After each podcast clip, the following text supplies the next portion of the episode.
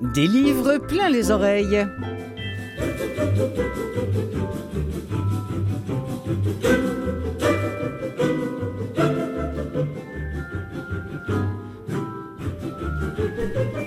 Bonjour, bonjour, ici Clotilde Sey qui réalise anime pour vous cette extraordinaire émission des livres plein les oreilles qui intéresse immensément les gens qui écoutent des livres. Merci à CKVL de nous relayer, euh, merci à Canalem de la produire cette émission-là et vous pouvez également l'écouter en balado quand bon vous semble. Euh, elle est enregistrée cependant, sachez-le, avec deux semaines d'avance. Je le dis au cas où on est une bad luck en bon français au niveau de l'actualité littéraire. Ceci explique Alors en première partie, je voudrais vous suggérer cinq titres à offrir à Noël. Eh bien oui, parce qu'on se rapproche et puis des livres audio, ça s'offre bien. Je sais pas, ça peut être un coffret de, de, CD, euh, de, de, livres ou encore euh, sous forme de lien. Oh, offrir un lien à Noël. Moi, je trouve que l'idée est belle. Alors, je sais pas, moi, des polars euh, tout nouveaux, tout chauds, par exemple, qui nous viennent de Suède et de Norvège, ou pourquoi pas un bon vieux Astérix en audio. Ça aussi, ça s'offre bien pour les jeunes, pour les adultes pour les adultes toujours jeunes, enfin bref, pour tout le monde. Et puis pour les passionnés d'histoire, eh bien j'ai pour vous la bio d'une femme québécoise euh, à découvrir absolument. Pour cette euh, demi-heure aussi, la rivale. Ah oui, au sujet de qui? Au sujet de la Calas et d'une de ses pires rivasses. Rivales. Rivas, Calas, enfin bon. Euh, moi qui adore l'opéra, je pense bien que c'est la première fois que je vais évoquer cet art magistral qu'est l'opéra sous la plume d'Éric Emmanuel Schmitt. En seconde partie, ben, on va continuer avec les bonnes idées à offrir en cadeau et pourquoi pas le dernier Goncourt, Veiller sur elle, lu pour nous par Gérald Cousineau qui va nous en parler, et plusieurs productions littéraires euh, à, écouter, euh, nouvelles productions qui ont fait l'objet de nombreuses publicités de prévente de la part des studios ou des catalogues qui les ont euh, en ce moment à vendre. Alors, il y a un Maxime Chatham, toujours très attendu, c'est le dernier, c'est Luxe. Il y a aussi le, dernier euh, Grégoire de la Cour, euh, Une nuit particulière. Apparemment un grand roman d'amour pour les uns, une nuit assez vide pour les autres, mais une nuit musicale et poétique, ça c'est sans aucun doute.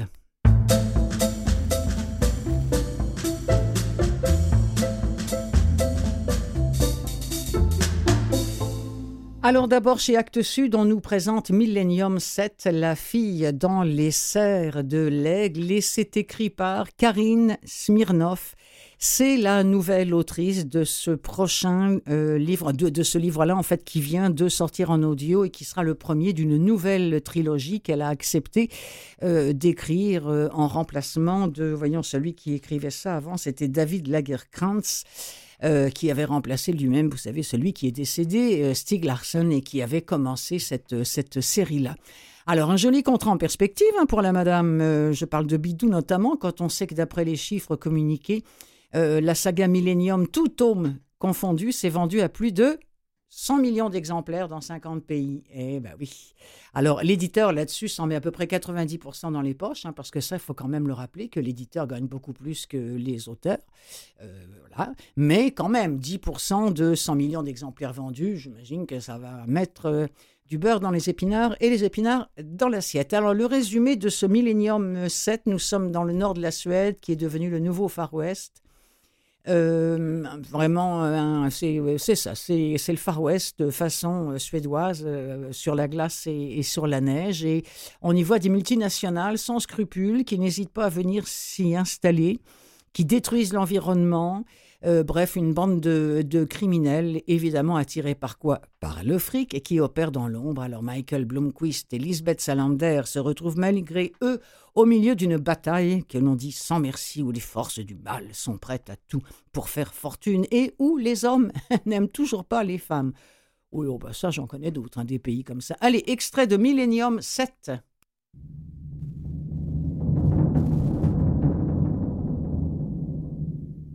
Il relève le corps et le prépare pour le départ.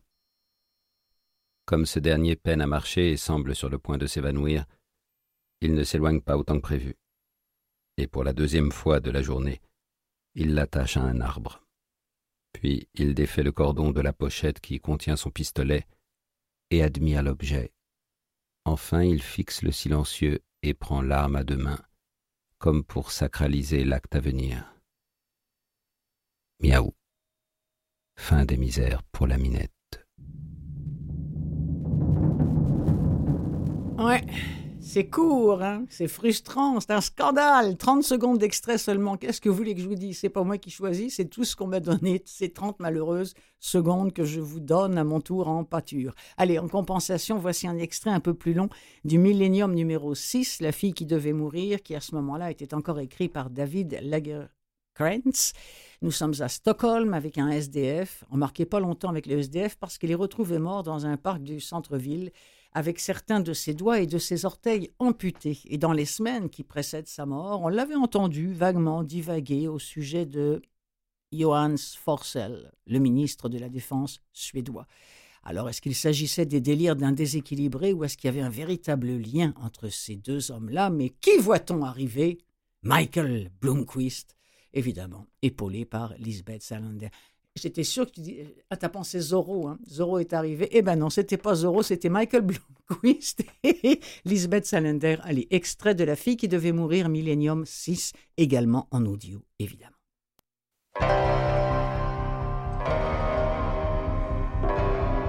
La bagarre éclata.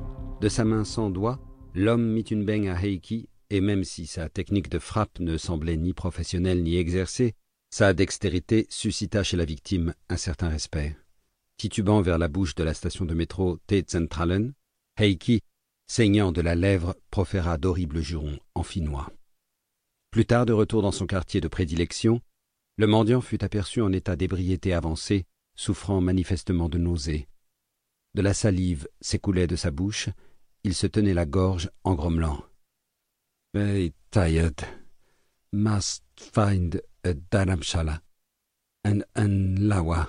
Very good lawa. Do you know? Cryptique. On aurait dit que l'homme était très fatigué. Il répétait qu'il cherchait un dharamshala et un bon lawa. Sans attendre de réponse, l'étranger traversa Ringwegen, somnambulique, jetant une demi-bouteille d'alcool sans étiquette et disparaissant parmi les arbres et les forêts de Tantolunden. On ne savait pas très bien ce qui lui était arrivé par la suite. Le lendemain matin, une fine pluie se mit à tomber, et le vent du nord se leva. Vers huit heures, alors que le temps s'était calmé et le ciel éclairci, l'homme était à genoux, penché contre un boulot. En contrebas, dans la rue, on préparait la course de minuit. Le Midnardslopet est une course nocturne de dix kilomètres qui se déroule tous les ans au mois d'août, à Stockholm, depuis 1982. L'ambiance était à la fête alors qu'au-dessus, dans le parc, le mendiant trépassait. De son vivant, il avait accompli des actes héroïques, d'innombrables prouesses et vécu d'invraisemblables péripéties, mais, dans la liesse populaire, personne ne s'en souciait. Encore moins qu'il n'eût aimé qu'une femme, et qu'elle aussi eût trouvé la mort dans une accablante solitude.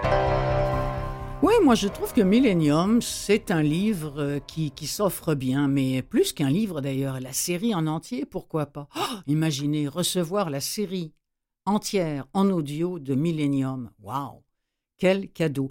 Vous pouvez aussi offrir des livres qu'on connaît peut-être moins, mais qui sont des belles découvertes. Par exemple, Le Tribunal des oiseaux. Ça, c'est écrit par une Norvégienne, mais je pense que ça se passe en Finlande. Euh, on est avec une présentatrice de télévision qui s'appelle Alice Actorn et elle quitte son conjoint, comme quoi ça arrive aussi partout dans le monde entier, et elle part pour s'exiler dans un fjord isolé. Son nouveau boulot, euh, femme de chambre et jardinière, c'est vraiment pas ce à quoi il était habitué, et son employeur s'appelle Sigurd Bagge, il a 44 ans, et il n'est pas non plus la personne qu'on s'attend à rencontrer comme ça au fin fond d'un fjord. Alors, euh, ce qu'ils attendent tous les deux, c'est le retour de la femme de Sigurd. Alors, leur rencontre entre ces deux-là, cette nouvelle femme de chambre et ce mec, va être c'est très très silencieux, très gêné. Ça va même être ça va se transformer en une relation glaçante. Bref, c'est un huis clos à laquelle on vous convie dans le tribunal des oiseaux. Réparer les erreurs du passé ne sera sûrement pas suffisant. Hmm, cette autrice, la norvégienne, apprécie beaucoup Hitchcock. Extrait.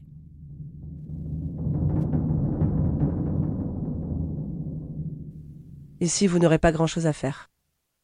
Mais comme ça, vous aurez tout vu. Il se retourna et se mit à grimper les marches. Sa chambre était au rez-de-chaussée, juste après la cuisine et la salle à manger. Ses fenêtres donnaient sur le jardin. Son bureau était à côté. J'y passe le plus clair de mon temps. Vous ne me verrez pas beaucoup et je vous serai reconnaissant de me déranger le moins possible. Je hochai lentement la tête pour lui montrer que j'avais compris la consigne. Malheureusement, je n'ai pas de voiture, mais j'ai un vélo avec des sacoches pour les courses. La supérette est à cinq kilomètres par la nationale. Vous me servirez mon petit déjeuner à huit heures. Deux œufs durs, du hareng, deux tranches de pain de seigle et du café noir. Le week-end, vous êtes libre. Mais si jamais vous êtes là, vous pourrez me préparer le petit déjeuner une heure plus tard. Je déjeune à une heure, je dîne à six heures, ensuite je prends un café et un cognac. Là-dessus, il disparut dans son bureau, me laissant libre d'explorer la cuisine. J'ouvris placard et tiroirs en essayant de faire le moins de bruit possible. Les ustensiles étaient usés mais solides. Dans le réfrigérateur, je découvris les darnes de cabillaud prévues pour le dîner. Les nappes étaient dans le tiroir du bas. J'en choisis une, puis je mis le couvert en veillant à ne pas faire de bruit. À six heures précises, il apparut, tira sa chaise et s'assit en bout de table. Je posai le plat de poisson au milieu de la table et le légumier de pommes de terre à côté de son assiette. Puis je m'apprêtai à m'asseoir. Il m'arrêta d'un geste.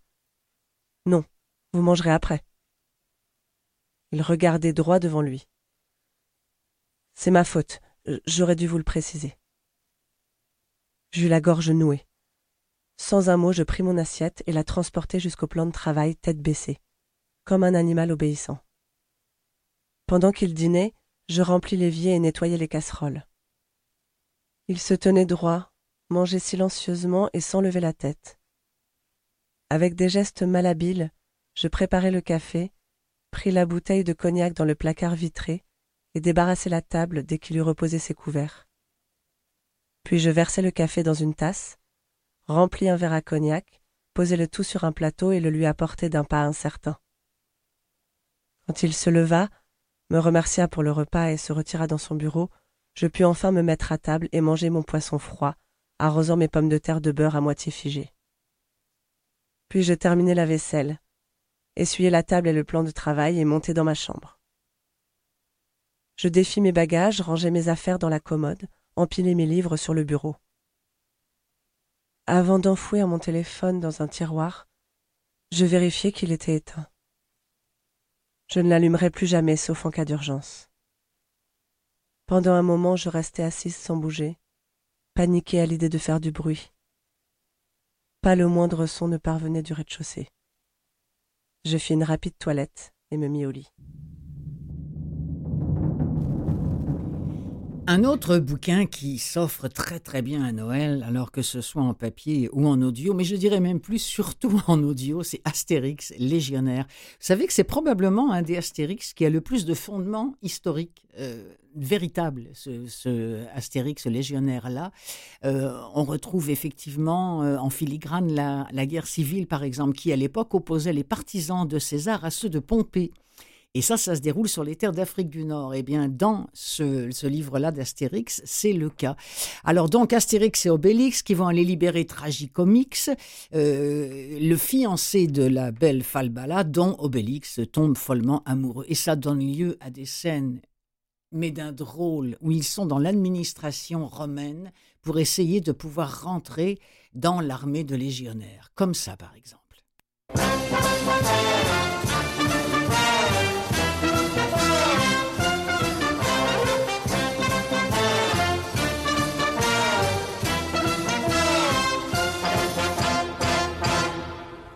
Après un court et paisible voyage, Astérix et Obélix arrivent à Condat. Il s'agit de trouver le quartier général de la Légion romaine. Dès que nous verrons un légionnaire, nous lui demanderons.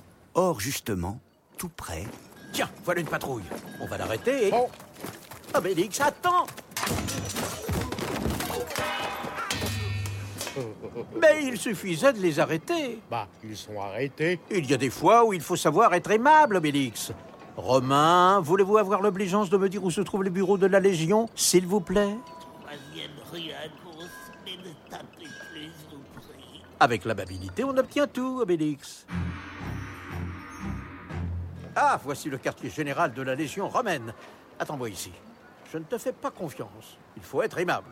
On ne passe pas Si tu veux t'engager, Gaulois, fais la queue avec les autres. Veuillez m'excuser, c'est simplement pour un renseignement. Fais la queue, j'ai dit C'est que je suis pressé. Veux pas le savoir M'énerve, m'énerve partout à tisse.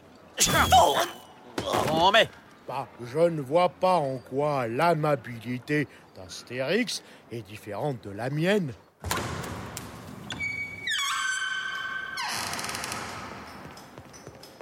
le bureau des renseignements, je vous prie. C'est pas, adressez-vous aux renseignements, ils vous renseigneront.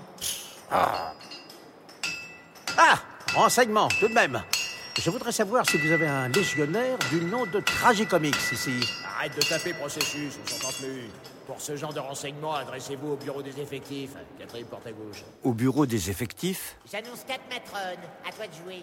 Pour votre renseignement gaulois, adressez-vous au bureau du centurion des calandres. au bureau du centurion des Calendes, Les lavandières de Lusitanie, étape, étape, étape. Les lavandières de Lusitanie, étape, étape, étape. Ah, mais il faut que vous vous adressiez au bureau des renseignements, par Jupiter. Oh, c'est que j'en ai assez, moi. et au bureau des renseignements, Vas-tu me dire où se trouve Tragicomics? Arrête de taper, Gaulois, on ne s'entend plus. Je suis justement en train de recopier la liste des engagés volontaires pour les distribuer à tous les services. Il en faut 12 exemplaires. Quel nom cherches-tu déjà? Tragicomics Ah oui. Ben voici. Tragicomics est parti avec un convoi. À l'heure qu'il est, il doit être en train de s'embarquer à Massilia avec les renforts pour César en direction de l'Afrique. L'Afrique? Mhm. Obélix Tragicomics est en route vers l'Afrique.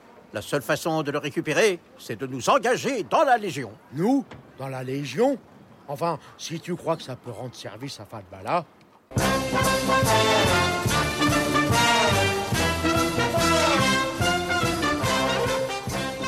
Irrésistible. Voilà. Moi, il me semble que ça aussi, ça s'offre très très bien. Un autre à offrir. Je ne sais pas si vous aimez l'opéra. Moi, j'aime beaucoup ça. Et il y a ce, livre euh, qui s'appelle La Rivale. Euh, Je ne sais plus euh, quand est-ce qu'il est sorti, mais il y a vraiment pas si longtemps que ça. De Eric Emmanuel Schmitt, qui lui aussi est un grand amateur de, de musique classique et d'opéra. Et c'est lui-même qui lit celui-ci. Alors, qui parle dans ce livre-là? Eh bien, c'est une certaine Carlotta Berlumi. Alors, c'est un nom qui n'évoque rien à personne. Pourtant, elle, elle soutient Mordicus, Mordicus, qu'elle a connu son heure de gloire à la Scala et qu'elle fut la plus grande rivale de Maria Callas. Alors, à l'entendre, la, la cantatrice euh, grecque parvint, à force de manœuvres et de combines, à la jeter aux oubliettes, donc à mort Callas, mais elle lui a rendu, elle lui a rendu pardon, la monnaie de sa pièce en précipitant sa chute, c'est du moins ce qu'elle prétend. Alors, sont ce- ces désirs qu'elle prend pour des réalités Toujours est-il qu'avec ce, ce personnage cocasse, Éric Emmanuel Schmitt nous régale les oreilles dans tous les sens du terme. Extrait.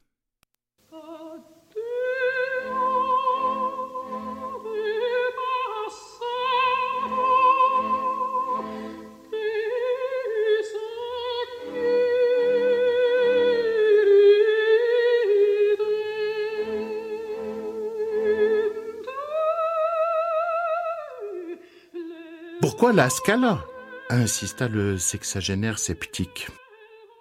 Qu'avait-il de plus que les autres, ce théâtre? Avec ses empilements d'étages, sa raideur solennelle, son teint cramoisi, son plateau géant exposé au courant d'air et au brouhaha des coulisses. Les atouts de la Scala Son public et son passé, s'exclama Enzo. Son public, chevronné, expert, exigeant, certains diront injuste. Son passé, car l'excellence attire l'excellence. Tous les grands chanteurs, toutes les grandes chanteuses, mesdames et messieurs, ne caressent qu'un rêve, fouler les planches de la Scala. Un engagement ici équivaut au prix Nobel de l'art lyrique. Ces murs ont accueilli Caruso, Gigli, Flagstadt, Del Monaco, Schwarzkopf, Pavarotti, Sutherland, Caballé, Domingo, et, surtout, maintes et maintes fois la divine, la sublime Calas.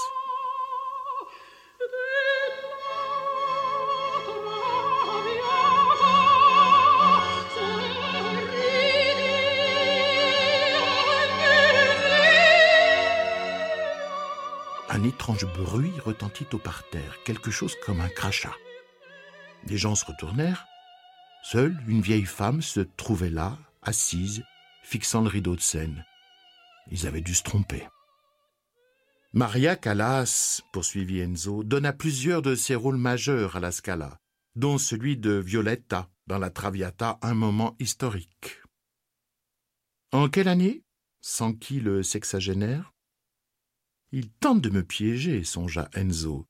Il me presse de questions, non pour obtenir des informations, mais pour démontrer mon insuffisance.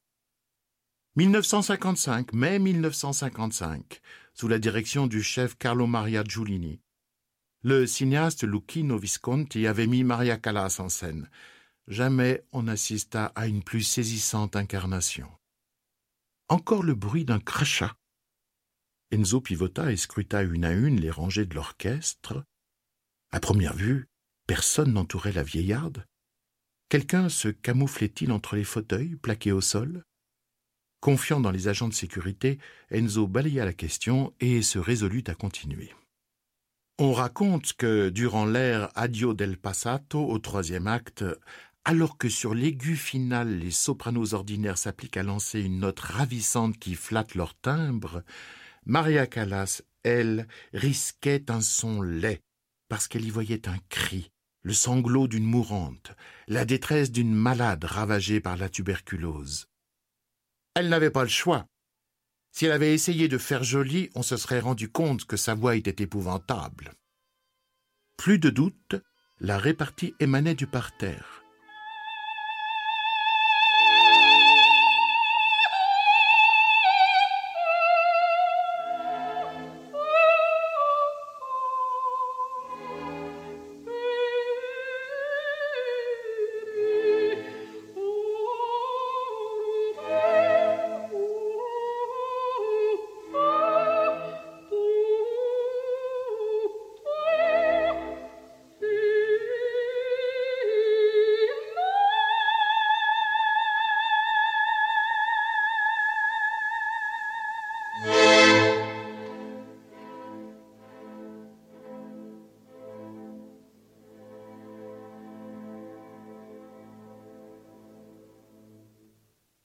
Tout cas, celle-ci, elle ne l'avait pas ratée. Hein? Voilà. Euh, donc la rivale, euh, sur la rivalité entre Madame Callas et cette vieille femme qui prétendait que Madame Callas, entre autres, ne savait pas chanter. On va finir avec, euh, pour cette première, première partie, voyons, avec Micheline Dumont, qui est une historienne féministe. Je trouve que pour les gens qui sont férus d'histoire au Québec, ce sont des, bons livres à lire. Cette femme-là a 87 ans et elle se raconte encore en tant qu'historienne, mais pour comprendre l'historienne, elle dit, vous savez, euh, il faut remonter loin, il faut remonter à, notre enfance. D'ailleurs, c'est quelque chose qu'on va euh, réentendre en seconde partie de cette émission-là. Elle dit de sa vie qu'au fond, ce pourrait être la vie de toutes les femmes de ma génération. Euh, tout de même, j'ai eu une chance de privilégier. Je me suis rendu, rendu compte en écrivant ce livre que pendant très longtemps, je n'avais eu aucune balise intellectuelle pour me repérer. Je disais toujours à mes étudiants que j'avais réalisé toutes mes études alors que Duplessis n'était même pas encore mort. Elle dit que pour elle, l'évolution majeure au XXe siècle, oui, ça va rester la révolution féministe, mais qu'on est loin en ce moment du résultat qu'elle espérait et surtout loin de la mentalité. Elle trouve qu'il y a trop de femmes qui pensent comme M. Legault, c'est-à-dire remplir son portefeuille. Intéressante, Micheline Dumont, on en écoute un extrait de Silon Gracine, l'histoire d'une historienne.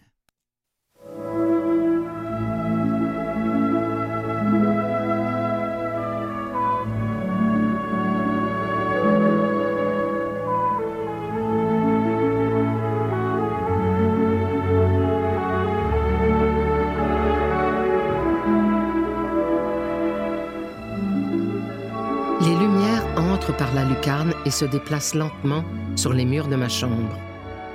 C'est une voiture qui passe dans la rue.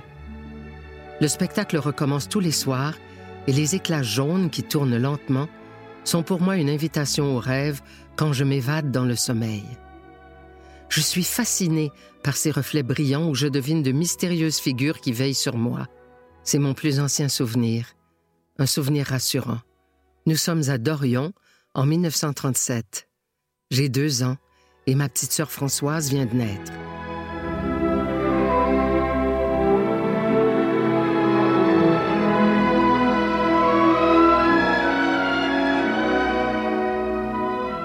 Bientôt, quelques minutes après que ma mère m'a couché, une voix grave scande Les belles histoires des pays d'en haut sur une musique romantique qui annonce le radioroman que ma mère écoute religieusement.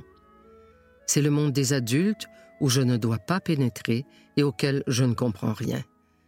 Quand je serai grande, je ferai comme ma mère, je coucherai mes enfants, puis écouterai la radio. Plus tard, un samedi après-midi, on revient des noces de tante Flore et mon père annonce Je vais acheter le journal. Quand il revient à la maison, il jette la presse sur la table de la cuisine d'un geste solennel. La guerre est déclarée. Je viens d'avoir quatre ans en ce début de septembre 1939. Qu'est-ce que la guerre? Je n'ose poser la question. Malgré la guerre, la vie continue. Je suis fasciné par une boule de Noël éclatante, d'un bleu intense et couvert de brillants. Je veux toujours la prendre dans le sapin, mais ce n'est pas permis. On m'explique que cette décoration vient de très loin, de Tchécoslovaquie, un autre pays qui est en guerre et dont le nom est sans doute le plus ancien que j'ai appris. Quand ma mère s'installe dans un fauteuil pour lire ses magazines, je me blottis contre elle et je suis le mouvement de ses yeux qui oscillent rapidement de gauche à droite. C'est une occupation mystérieuse. Pourquoi bouge-t-elle ainsi les pupilles? Je suis complètement captivé par le va-et-vient de ses yeux. Parfois, le samedi, ma mère nous enfile nos plus belles robes et nous permet d'aller au-devant de mon père qui revient du travail par le train de 13 heures. Il prend ma petite sœur dans ses bras et me donne la main. Cette promenade sur la rue principale est un moment de bonheur. J'ai beau chercher, ce sont les seuls souvenirs qui me restent de mes premières années. Ils flottent dans ma mémoire à la frontière de la conscience, comme des sensations fugitives. Parmi eux, plusieurs faux souvenirs qui m'ont été racontés. D'autres ont été fixés par des photographies dans un décor immobile qui sera englouti dans la vie moderne sans que je m'en aperçoive.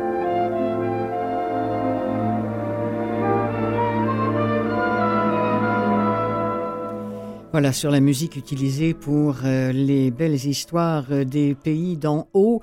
Euh, il faut que je vous dise que la voix que vous entendiez, c'était celle de Daniel Lorrain, lisant l'histoire d'une historienne, Micheline Dumont, de et par Micheline Dumont, de Silon Gracine. On se retrouve tout de suite après une petite pause. Des livres pleins les oreilles, seconde partie.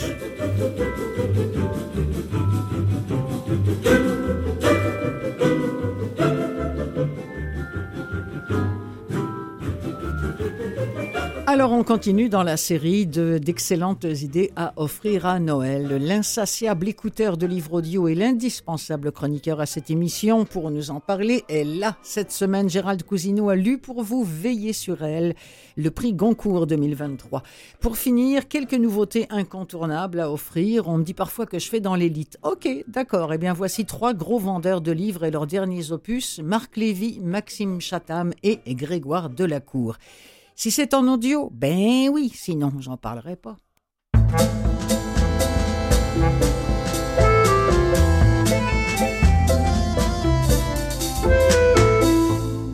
Bonjour, monsieur Cousineau. Bonjour, ma chère Clotilde. Comment allez-vous, mon ami? Ah, comme je disais, monsieur le technicien, je suis bien assis dans mon fauteuil préféré. Oh, wow. ah, ah. Et pourquoi préféré? Qu'est-ce qu'il a de plus que les autres? En fait, c'est le seul que j'ai, alors. Ah! C'est forcément mon préféré. Hein. Mais enfin, est-ce que c'est dans ce fauteuil que vous écoutez tous vos livres, Gérald? Non, non, pas du tout. Euh, bah, une partie, en tout cas. Euh, en général, je suis à l'ordinateur. Ah oui, à l'ordinateur. Ben, pour les livres dont je parle ici, je, je prends des notes à l'ordinateur. Ah, je comprends, je comprends. Bon, alors aujourd'hui, vous avez pris beaucoup de notes Oui, passablement. Donc, euh, prix Goncourt 2023, ce monsieur euh, Jean-Baptiste Andréat, qui n'est pas, on peut le dire, c'est hein, pas une grosse vedette de la littérature française. Moi, je vais écouter deux de ses livres, dont Marraine, que j'avais bien aimé. Oui. c'est c'est d'abord un scénariste. Enfin, il a d'abord été scénariste, euh, puis il est passé à l'écriture de, de- de livres. Donc, quatrième roman de ce monsieur. Et il a eu le prix Goncourt, mais vous le savez peut-être, au quatorzième tour. C'est pas mal, ça. Ah oui, hein. Quatorzième Ah tour. Donc, il y avait un peu de dissension dans le jury Goncourt. Ah Et je vous rappelle que le, le vote du président compte double, donc Didier Decoing, son vote compte double. Donc, il a eu le prix Goncourt, au- au- et non pas Éric Reinhardt pour euh, Ah. Suzanne, Sarah et l'écrivain. Ah, parce que ça s'est joué entre ces deux-là? Oui, il y avait, euh, Ah. il y avait également euh, le livre de Neige Sino. Oui, oui, et oui. le livre Humus de M. Oui. Koenig, Oui, dont ça. je parlerai euh, un, peu, un peu plus tard. D'accord. Donc, euh, notre amie Andrea, donc veillez sur elle. Eh Mm. ben, nous sommes en août 1986 dans un monastère italien près de Mhm. Turin, donc en Mhm. Italie.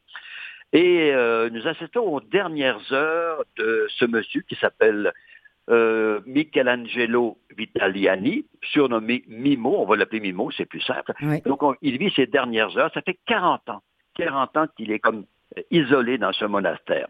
Alors ce monsieur est né en 1904 euh, en France, de parents immigrés italiens. Et euh, quand il perd son père, qui est sculpteur, eh bien, on l'envoie en Italie chez son oncle Alberto, qui est sculpteur également, mais un sculpteur très moyen, donc de petite envergure. Mhm.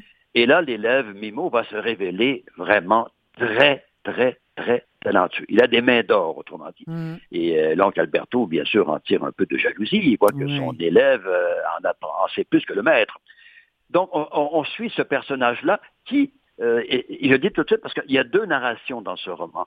Il y a le, il y a le personnage lui-même, Mimo, qui raconte son histoire à la veille de, enfin, à la fin de sa vie. Mhm. Et il y a aussi une narration de la troisième personne. Donc, on suit l'histoire de Mimo à travers celle de l'Italie. Or, nous sommes au début du 20e siècle. En fait, dans la première moitié du 20e siècle, il y a eu la guerre de 14-18. Et il y a entre celle-là et celle de 39 l'avènement du fascisme en Italie. Eh oui. Un certain Mussolini qui, en 1921, va fonder le Parti national fasciste. Et ça, ça compte beaucoup dans le roman. Donc, notre monsieur Mimo, tranquillement, pas vite, il va euh, vivre un peu à Florence, il va s'installer à Rome, et là, peu à peu, ben, il va se faire connaître. Il va devenir un, un sculpteur célèbre et recherché. Il va euh, ré- répondre à des commandes de l'Église et du gouvernement fasciste. Il faut le souligner ici. C'était un bon employeur pour les statuaires. C'est ce que j'allais dire. euh, On n'avait sûrement pas le choix de dire oui. Hein? non, effectivement, parce qu'il fallait, euh, Mussolini aimait beaucoup l'idée de l'homme nouveau, donc Mhm. notre ami Mimo a collaboré à cette euh, philosophie, donc en créant, en répondant à des commandes du gouvernement et de l'Église. Et euh, c'est très drôle parce qu'à un moment donné, euh, il va même, euh, au- juste avant de devenir académicien, il va dire non. Il va Mhm. dire non au gouvernement. Et là, bien sûr, scandale, mais là, je, je vais un peu vite. Entre-temps, il y a un deuxième personnage important, c'est Viola. Mhm. Dans le petit village où travaille notre ami Mimo avec son oncle, ça s'appelle Pietra d'Alba, dans les, dans les montagnes, il y a une famille qui domine le paysage, c'est la famille Orsini. Or, la fille cadette, l'héritière, s'appelle Viola. Elle a le même âge que Mimo et ils vont, se rencon- ils vont se rencontrer de temps en temps dans un cimetière le soir, évidemment, euh, en cachette. Et là, c'est le, on peut, on peut parler de coup de foudre euh, entre les deux, mais c'est très curieux parce qu'il ne se passera rien, sauf qu'ils vont être très pris, euh, très épris l'un de l'autre. Ils vont être incapables de vivre ensemble, mais en même temps incapables de vivre longtemps Oui. de l'autre. Mhm. Donc là, on est vraiment dans l'histoire d'amour. Et cette histoire d'amour-là, je le dis tout de suite, elle est tragique parce qu'elle va mal se terminer. Mais essentiellement, ce roman-là, c'est ça. Euh, cette histoire d'amour-là qui est bien sûr euh, en même temps celle de la fameuse statue, parce que veillez sur Oui. elle, elle, c'est qui? C'est pas Viola. C'est- la Pietà. C'est Ah la. Pietà que notre ami est invité à faire. Et il va faire une Pietà scandaleuse, bien sûr Ah. scandaleuse aux, aux yeux de l'Église, du Vatican, qui va la cacher dans le sous-sol du monastère pendant 40 ans. Ah oui. Voilà, donc veiller sur elle, c'est vraiment veiller sur la statue. Et notre, notre ami Mimo veut vivre dans ce monastère parce qu'il est près de sa statue. Mais il oui. est près de sa création à lui, donc il ne veut pas s'en éloigner. Mhm. En grosso modo, ça tourne autour de ça. Bon. Il y a Viola d'un côté et il y a la statue de l'autre. Bon, mais euh, eh, il, faut parler ou pas, il faut pas le dire. euh, L'apparence physique de, de Mimo, ça n'a pas oui, une énorme vrai, importance. vrai. Importance, d'autant plus que Mimo, qui est nain. Ah, il euh, est nain, c'est une- ça. Oui, c'est un nain. donc Une personne de petite taille. petite taille. Et ce monsieur-là est nain, mais il veut devenir un géant. Par quoi? Ah Par oui. la sculpture, Ben oui, par la évidemment. sculpture, oui. Et là, euh, quand on parle de l'histoire mouvementée d'Italie, il faudrait parler aussi de l'histoire mouvementée de Mimo, parce qu'il a une vie vraiment, comme au Québec, on dirait en barreau de chaise. hein. Voilà, c'est un monsieur qui, plus il va vieillir, plus il va devenir un adulte, il va boire, mais il boit, il boit, c'est incroyable ce qu'il peut boire, il est toujours malade, il vomit, en tout cas, euh, une vie incroyable. Et toujours euh, cette vie-là, qu'il va revoir de temps en temps. Donc, une vie vraiment euh, pas difficile, mais très bien remplie. Il va, il va, il va s'user, ce monsieur-là, il, il va être usé à la fin de sa vie. Alors, on va, on va écouter un extrait. Je suis contente parce que j'ai- quand même diffusé à l'émission deux extraits euh, déjà, mais à chaque fois, je tombais sur le même qui ne nous disait pas grand-chose parce que Mhm. c'était vraiment au, niveau, au, au moment de la mort, donc au tout début, les toutes premières pages. Mais on- là, maintenant, c'est pour ça aussi que je voulais que vous nous en parliez parce que je trouvais que la façon dont le livre était présenté, ça correspond tellement pas à l'univers qui se présente dans ce livre-là et que vous, vous venez de, de nous présenter admirablement, mon ami, comme toujours. Mais là, on va y aller avec un extrait. euh, au, début aussi du livre, mais c'est lorsqu'il arrive chez, ce, chez cet homme. Est-ce que c'est son oncle ou je... En fait, euh, on n'est pas sûr, mais n'est pas euh, sûr. il l'appelle souvent euh, comme son oncle Alberto. Donc, Ah, voilà. le Bon. frère de son père décédé. là. Bon, alors on va écouter un extrait avec, avec euh, l'oncle Alberto et Mimo. Cent fois, je faillis me faire écraser par un tramway, renversé par un cheval, tabassé par un type qui s'était moqué de ma taille et auquel j'avais répondu qu'au moins, ma taille n'était pas un problème au piano di sotto, à l'étage inférieur, de préférence devant sa petite amie. L'ingénieur Carmone aurait été ravi de trouver l'ambiance si électrique dans notre quartier. Chaque interaction était un foudroiement potentiel, un déplacement d'électrons dont on ne savait jamais ce qu'il provoquerait. Nous étions en guerre contre les Allemands, les Austro-Hongrois, nos gouvernements, nos voisins, façon de dire que nous étions en guerre contre nous-mêmes. L'un voulait se battre, l'autre la paix, le ton montait, et celui qui voulait la paix finissait par donner le premier coup de poing. Zio Alberto m'interdisait de toucher à ces outils. Il me surprit une fois à corriger un petit bénitier que lui avait commandé la paroisse voisine de Beata Vergine delle Grazie. Alberto se prenait une cuite monumentale une ou deux fois par semaine, et la dernière avait laissé des traces. Le bénitier était grossier, insultant. Un gamin de 12 ans aurait pu mieux faire, et il le fit pendant que l'autre cuvait son vin. Alberto se réveilla et me prit en flagrant délit, ciseaux en main. Il examina mon travail avec ahurissement, me roua ensuite de coups en m'insultant dans une langue que je ne compris pas, un patois de gêne. Puis il se rendormit. Mon ami, vous êtes là? Oui. Moi, j'ai une question à vous poser. Vous, est-ce que, est que vous êtes surpris par, euh, par le fait que ce, ce livre Veillé sur elle, dont on vient d'entendre un extrait, permettez-moi de souligner que c'est Léo Dussolier qui le, qui le lit. Est-ce que vous êtes surpris par, euh, par le fait qu'il ait gagné le, le prix Goncourt? Euh, je n'ai pas lu les trois autres romans en lice, mais ce que je dirais là-dessus, c'est que je suis, je suis euh, pas vraiment surpris, je suis content. Euh, Ah, bon. J'avoue que le, bon, le livre, c'est une brique, hein, pas loin de 600 pages, mais en heure d'écoute, c'est pas trop mal, c'est quand même à peu près 11 heures, donc j'ai vu bien plus long. Mais Mhm. je dirais que le livre m'a paru long à certains moments euh, et un peu complexe dans la narration. Encore une fois, je l'ai dit souvent à ce micro, Clotilde, quand on écoute un livre, c'est peut-être un peu plus difficile de s'y retrouver. On sait, à un moment donné, on ne sait plus euh, qui parle. Est-ce que c'est le mimo? Est-ce que c'est la narration à la troisième personne? En tout cas, mais bon, euh, euh, on, on s'en sort assez bien. Mais euh, donc, ça m'a paru un peu long parfois. Mais par contre, je vais faire un aveu ici.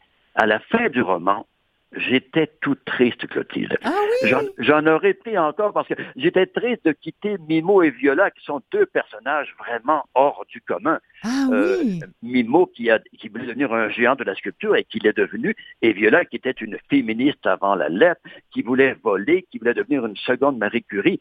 Ce sont des personnages vraiment, elles voulaient, ils voulaient vraiment sortir de, de leur destin tracé d'avance. Mais j'avoue que ça m'a fait un peu de peine de les quitter à la fin. Donc, ne serait-ce que pour ça, on est dans le romanesque avec un R majuscule. Mais pourquoi pas? Pourquoi Ben oui. pas? C'est une superbe et tragique histoire d'amour. Je ne compterai pas la fin, là. Mais c'est une non, belle histoire d'amour.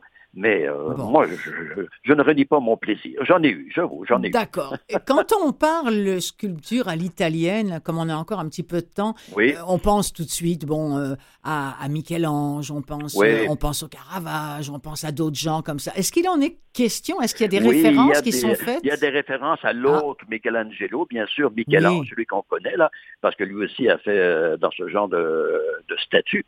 Donc, mais je dirais qu'il n'y en a pas beaucoup. Non. Mais je rappelle quand même que le jeune homme s'appelle Michelangelo. Mais oui, c'est bon, ça. Alors, est-ce un hasard ou est-ce Ouais, une euh, voulu par l'auteur? Sûrement.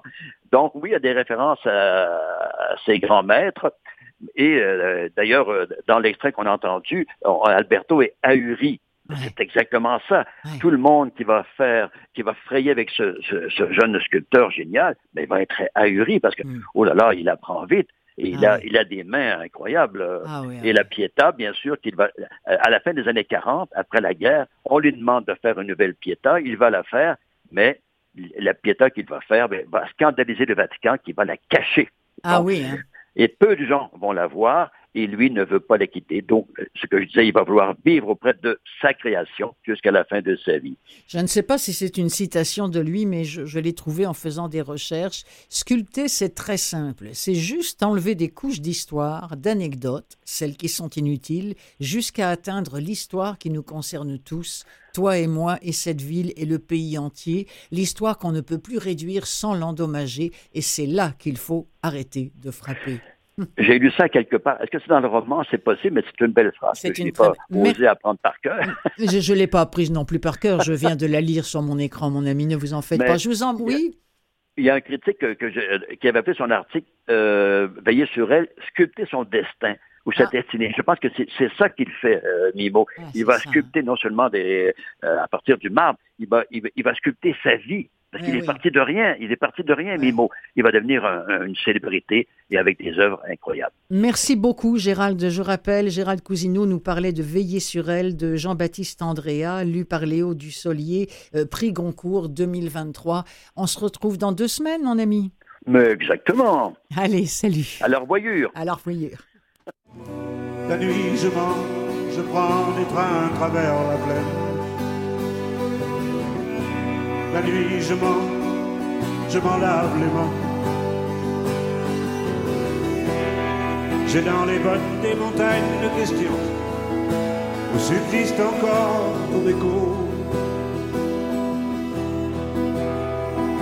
Où subsiste encore ton écho.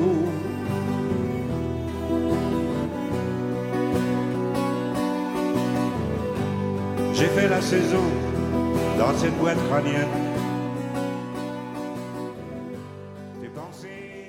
Quelques notes de Bachung, c'est pas par hasard, c'est pour euh, vous présenter une nuit particulière. C'est le petit dernier de Grégoire Delacour.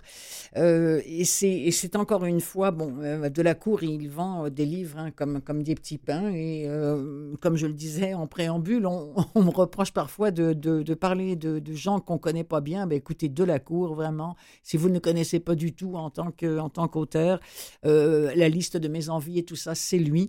Euh, alors là, il nous amène avec un couple, un drôle de couple, tiens, comme, euh, comme Mimo et Viola dont on vient de parler. Elle, elle s'appelle Aurore, et pourtant c'est au crépuscule qu'elle va rencontrer Siméone un soir d'automne à Paris, aux abords du local d'un groupe de paroles. Alors elle quitte une réunion, lui il arrive pour la suivante, il l'attend, il l'observe, il est intrigué, mais c'est elle qui s'adresse à lui, le temps d'une cigarette.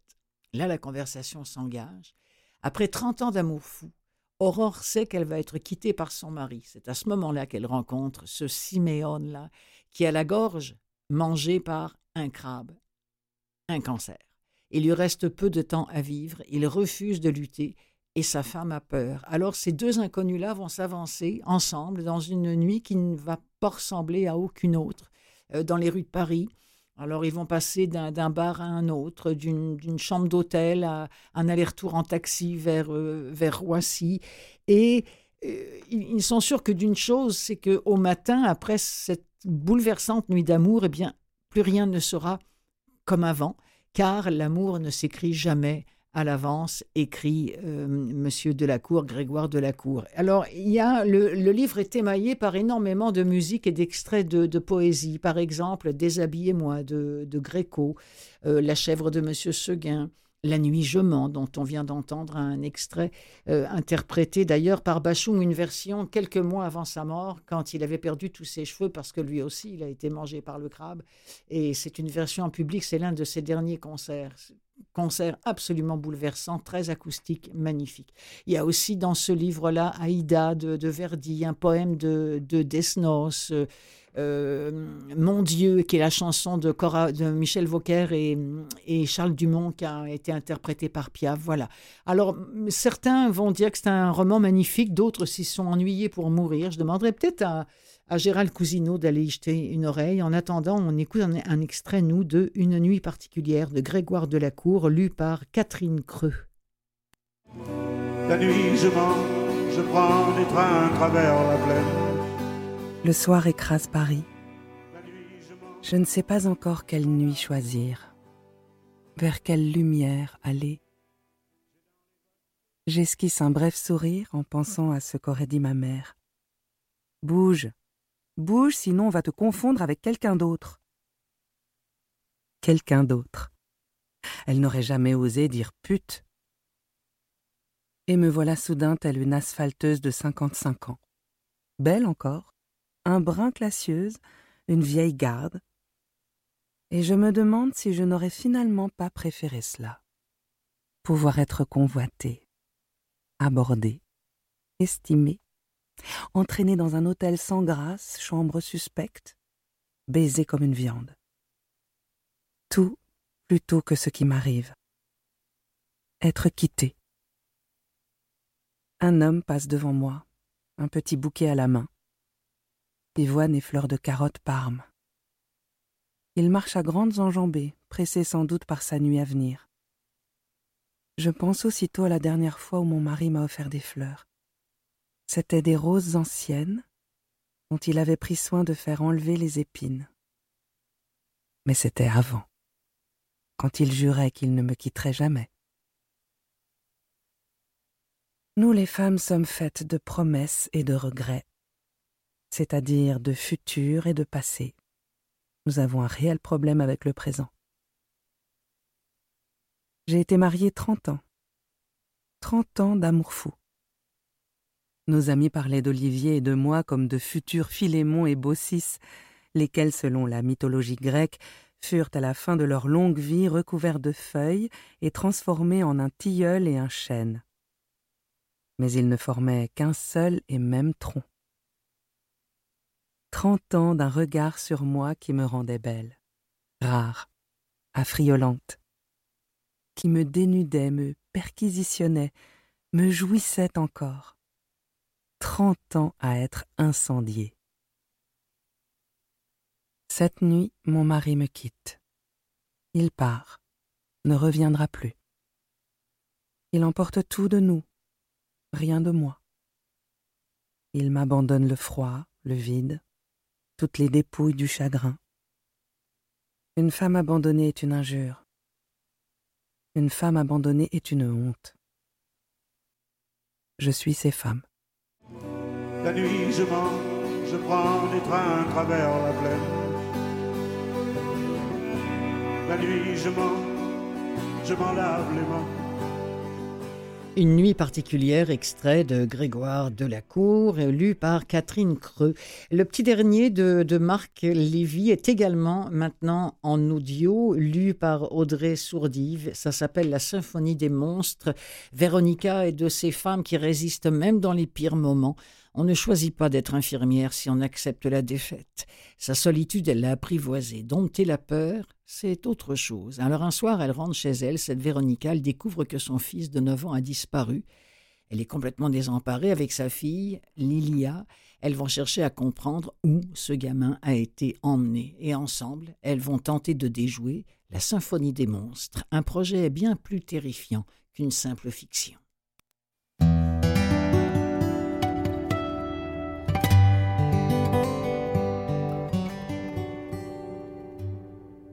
Zablonski, un excellent pédiatre, n'était pas de ceux qui se contentent d'un diagnostic hypothétique, surtout si le problème est délicat. Il étudiait toutes les pistes possibles, cherchait la moindre corrélation entre les symptômes, et son orgueil ne souffrait pas de demander l'avis d'un collègue. Après avoir fait examiner son jeune patient par un spécialiste du langage et envoyé son dossier à un neurologue, il s'était montré formel. L'enfant avait une audition irréprochable. Son développement intellectuel était au-dessus de la moyenne, et le compte-rendu d'un examen IRM avait confirmé que le cerveau était absolument normal. Si Valentin avait pu parler, il aurait demandé à Zablonski ce qu'était un cerveau normal. Au moins, se taire évitait de poser des questions idiotes. Ce matin-là, l'homme qui fait mine de choisir une boîte de céréales dans les rayons de la supérette un comportement bizarre. Valentin jurerait qu'il est en train de le suivre. Deux semaines plus tôt, il l'avait remarqué sur le trottoir en face du dispensaire. Le type avait pris un temps fou à ouvrir un paquet de chewing-gum, ce qui n'était tout de même pas une opération compliquée. Plus étrange encore, quand Valentin était arrivé à sa hauteur, il avait rangé le paquet dans sa poche sans en avoir pris un.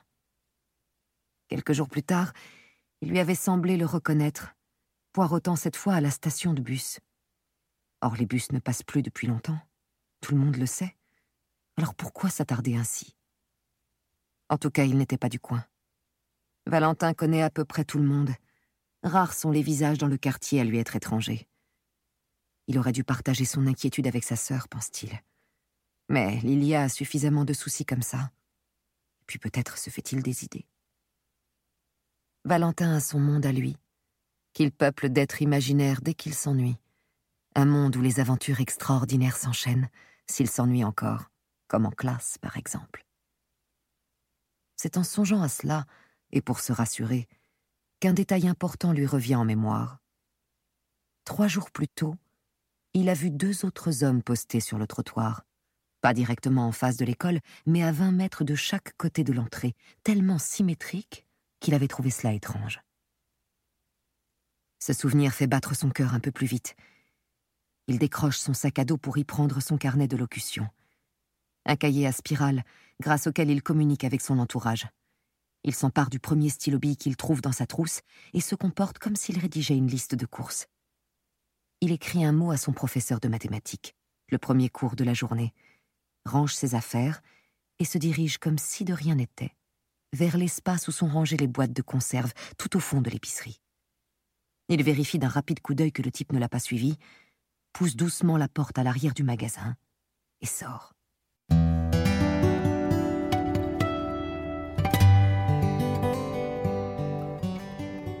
Euh, offrir euh, le petit dernier de, Marc Lévy ou encore de Maxime Chatham en audio, moi, je trouve que ça se place bien dans une conversation. Alors, Luxe de Maxime Chatham, euh, très attendu. les scientifiques comme les religieux, ça, c'est un résumé du bouquin que je vous lis là, ne peuvent expliquer ce qu'elle est ni d'où elle vient elle va transformer pour toujours le quotidien du monde entier, en particulier l'existence d'une mère et de sa fille, tout en posant la question qui nous obsède tous, mais oui, nos vies ont-elles un sens?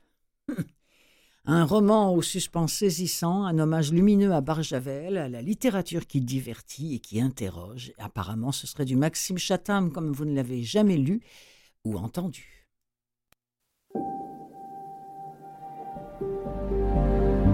Bientôt. Prologue.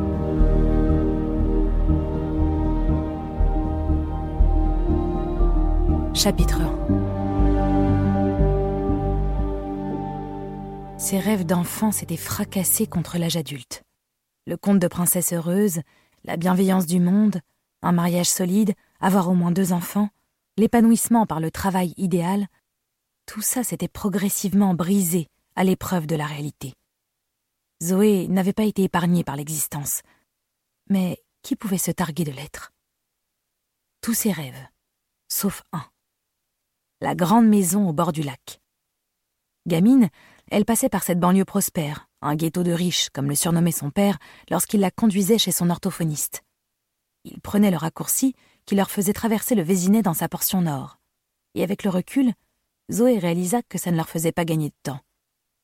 Son père roulait exprès parmi ses propriétés somptueuses, meulières massives, mansards trônant devant un bassin fontaine, bâtisses d'architectes érigées au milieu d'un jardin à l'anglaise.